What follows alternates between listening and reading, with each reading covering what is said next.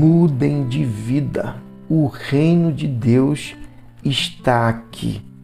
Essa é a frase que vai nortear as ações, o comportamento de Jesus eh, durante os três anos que ele impactou aquele contexto histórico e os homens, as mulheres, de forma tal que eh, trouxe a eles a consciência de que Deus é aquele que governa, é aquele que mantém todas as coisas sob o seu eh, domínio e que reina e que mantém todas as coisas conforme a sua vontade. Isso é top demais. Mateus, capítulo 4, a partir do versículo 18.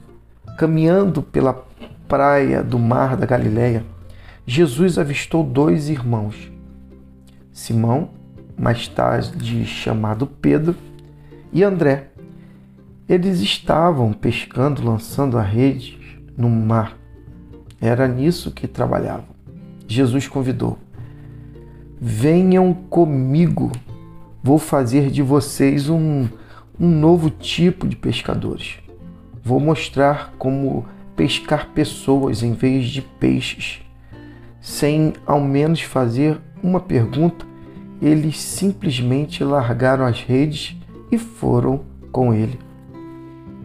A uma pequena distância da praia, ele viu outros dois irmãos, Tiago e João, filhos de Zebedeu, que estavam assentados no banco com o pai, consertando as redes.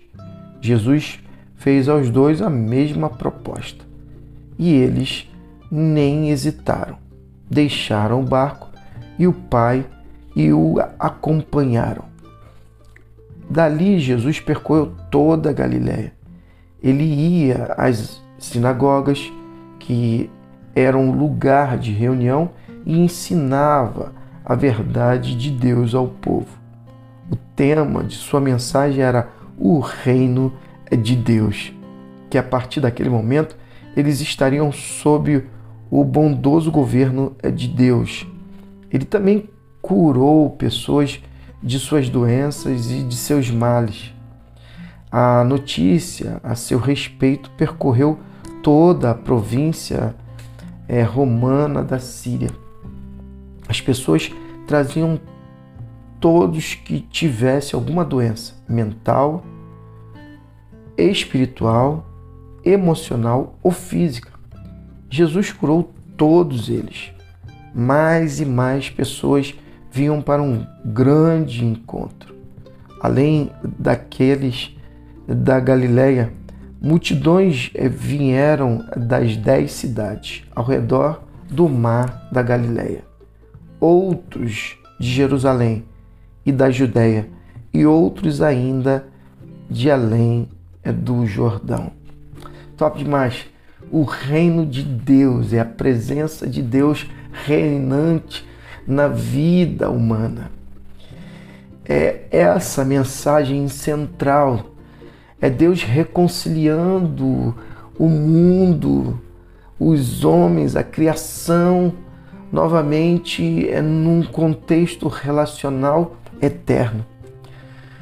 Por isso que todo aquele que crê em Jesus passa a ter vida e vida eterna, porque passa a vivenciar o contexto do reino de Deus e o reino de Deus é eterno. Por isso, guarda o teu coração crendo nessa verdade plena que faz com que você passe a ser cidadão do reino, cidadão dos céus. Isso é top demais. Esse é o convite de Deus para mim e para você nesse dia. Reflita, traga à sua memória a consciência do reino e deixe que o Espírito Santo seja o Senhor do reino. E que Deus te abençoe.